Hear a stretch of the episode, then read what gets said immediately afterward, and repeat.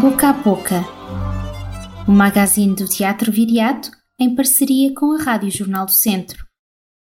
Um vídeo do Programa das Nações Unidas para o Desenvolvimento tornou-se viral ao mostrar um dinossauro, com a voz do ator Jack Black, a discursar na Assembleia Geral da ONU em Nova York e a dizer qualquer coisa como: Nós, os dinossauros, fomos extintos por um asteroide. E vocês, humanos? Qual é a vossa desculpa? Caminham para um desastre climático enquanto os vossos governos gastam centenas de milhões a subsidiar combustíveis fósseis? Imaginem que nós, os dinossauros, tínhamos passado anos a subsidiar meteoritos gigantescos. Em setembro passado, a Cantar Public, uma empresa de sondagens, conduziu um estudo em 10 países sobre a crise climática e as conclusões agora divulgadas são curiosas. 62% das pessoas consideram que as alterações climáticas são o maior desafio que enfrentamos, mas são poucas as que afirmam ter vontade de fazer alterações significativas ao seu estilo de vida. 36% já se reconhecem como estando muito comprometida em ações ambientais. 46% consideram que não são necessárias grandes alterações dos seus hábitos diários, enquanto a maioria considera que tanto os média como o governo e as associações locais deveriam tomar mais decisões sobre o assunto.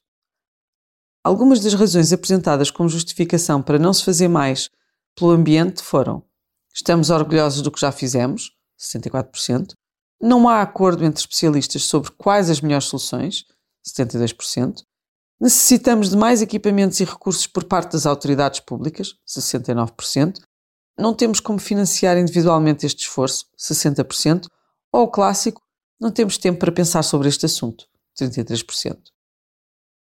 Nas ruas de Glasgow e um pouco por todo o mundo, ativistas alertam para a necessidade de ter em conta sete gerações na decisão de cada nova medida a tomar. Como pensar nas próximas sete gerações quando não queremos sequer pensar no agora? Para que serve uma sondagem que nos confirma que a resignação e o conformismo prevalecem mesmo perante a evidência de uma catástrofe?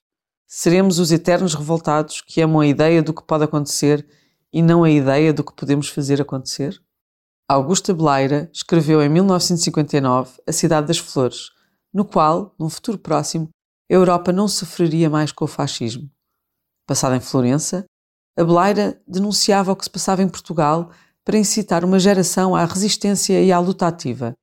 Três gerações mais tarde, Joana Craveiro pega na obra de Abeleira e leva-a à cena no Teatro Viriato. E com ela, volta a colocar as mesmas questões. Como avançamos daqui para a frente?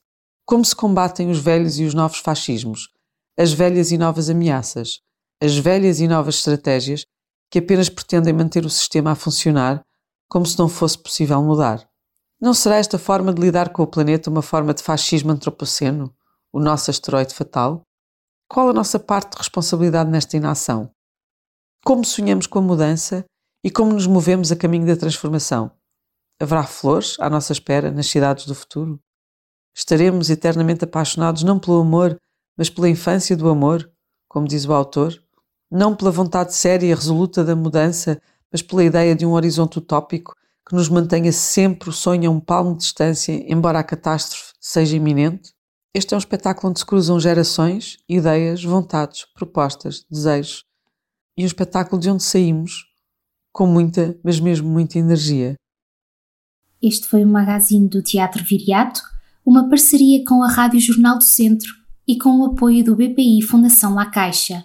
O Teatro Viriato é uma estrutura financiada pelo Governo de Portugal Cultura, Direção-Geral das Artes e pelo município de Viseu.